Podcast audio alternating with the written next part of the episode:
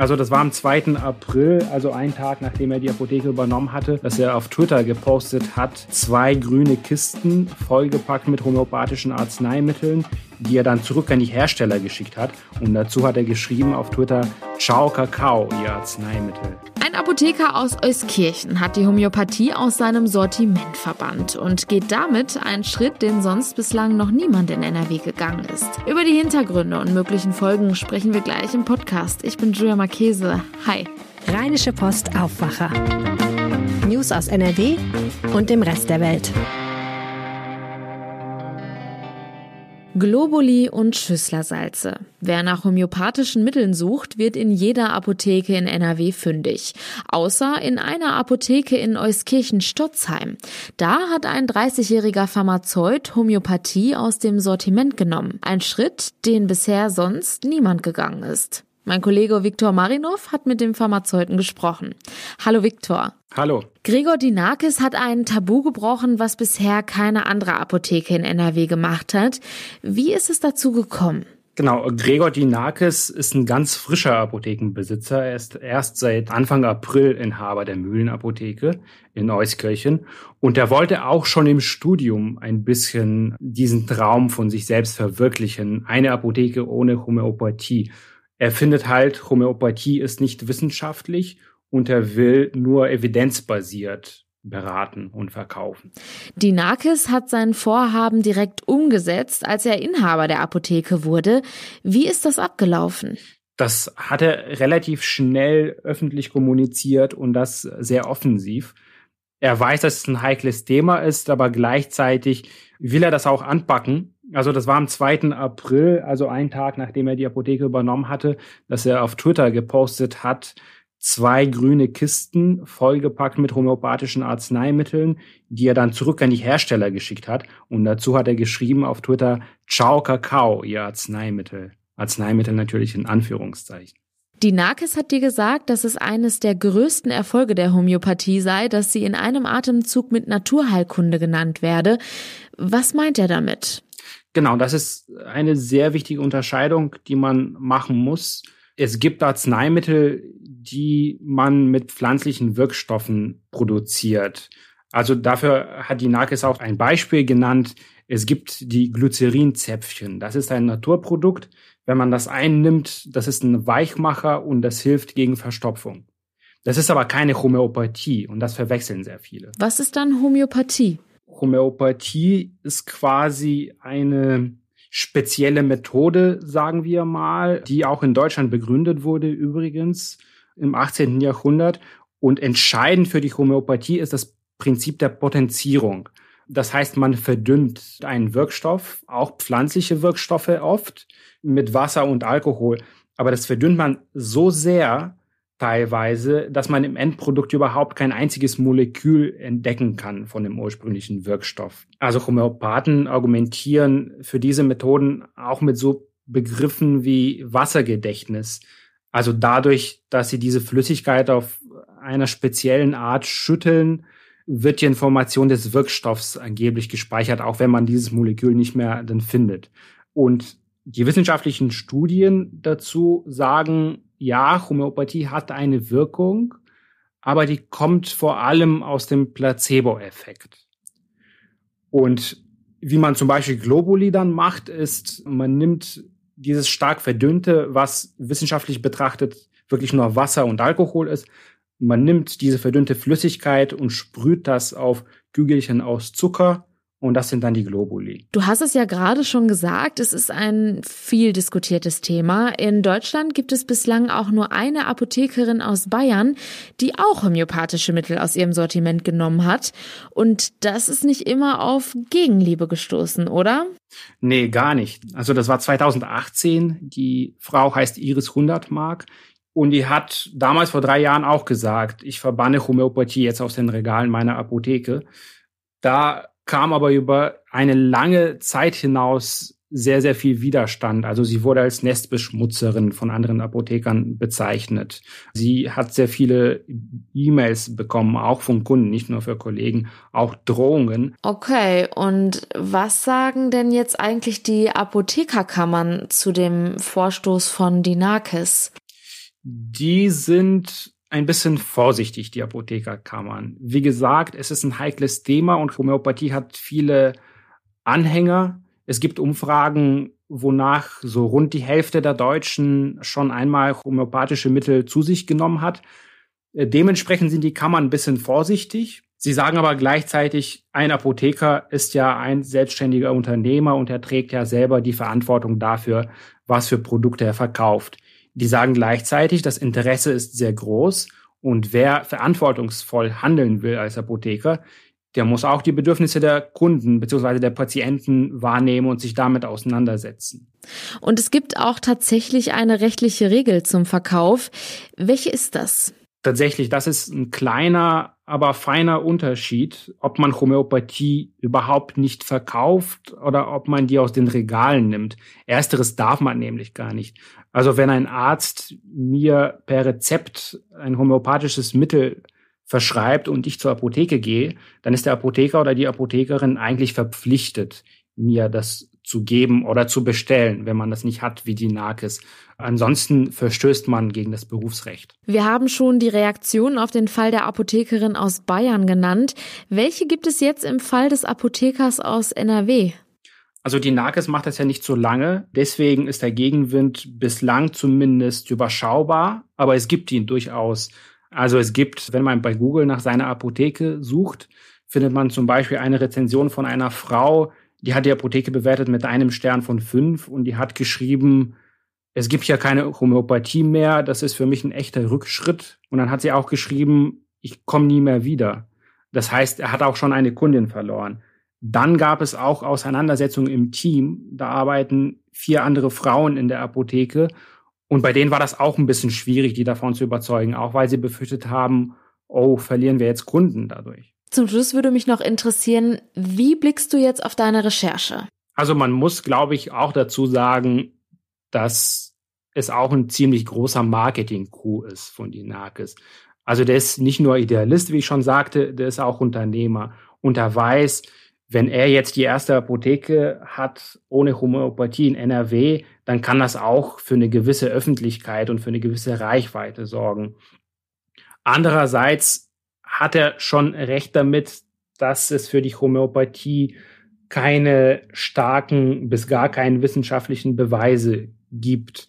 Und die Apothekerkammern selbst sagen ja, das ist ein sehr kontroverses Thema, das wir aber auch sehr oft diskutieren. Das heißt, ich habe da das Gefühl, da wird sich noch was ändern in den nächsten Jahren. Vielen herzlichen Dank, Viktor, für den Einblick in deine Recherche. Bitteschön. Distanzunterricht, Homeschooling und kaum soziale Kontakte. Die Pandemie stellt Schülerinnen und Schüler vor neue Herausforderungen, die auch drastische Folgen mit sich bringen können. Das zeigt nun eine repräsentative Umfrage unter Jugendämtern, denn sie rechnen mit einer stark ansteigenden Zahl von Schulabbrechern. Über die Ursachen und Auswirkungen dieser Prognose spreche ich jetzt mit unserer Chefkorrespondentin für Landespolitik Kirsten Bialdiga. Hallo. Hallo. Kirsten, was genau kam denn bei der Umfrage unter Jugendämtern raus? Ja, es ist eine Umfrage, äh, wie du sagtest, unter Jugendämtern und äh, zwar unter Jugendämtern, weil die ja immer einen sehr engen Kontakt zu den Jugendlichen halten und vor allem eben auch zu den Jugendlichen, die gefährdet sind, die Schule abzubrechen. Und diese Umfrage hat nun ergeben, das ist eine Umfrage des Instituts für Sozialpädagogische Forschung in Mainz. Und äh, die waren selber überrascht, wie groß der Rücklauf war. Und sie haben äh, eben repräsentative Ergebnisse bekommen, die zeigen, dass doppelt so viele Jugendliche voraussichtlich in diesen Pandemiejahren die Schule abbrechen werden wie sonst. Hast du da genaue Zahlen? Ja, also äh, in normalen Jahren vor der Pandemie war es zuletzt so, dass immer äh, bundesweit etwas mehr als 50.000 junge Leute die Schule abbrechen. Jetzt werden es voraussichtlich 104.000 sein. Das ist ähm, die Prognose, die sich aus dieser Studie ergibt. Und ähm, das hängt eben damit zusammen, dass viele Kinder nach wie vor verloren gehen, dass man gar nicht weiß, wo die eigentlich abgeblieben sind. Auch die Jugendämter haben den Kontakt verloren. Es hängt damit zusammen, aber auch, das zieht sich durch alle Schichten, dass auch in der Mittelschicht und äh, in anderen Schichten viele einfach keine Lust mehr haben und aufgegeben haben und ähm, sich nicht mehr zutrauen, die Schule fortzusetzen. Und daher sagen, es muss sich auf jeden Fall etwas ändern und ich will das so nicht mehr, mein Leben so nicht mehr weiterführen.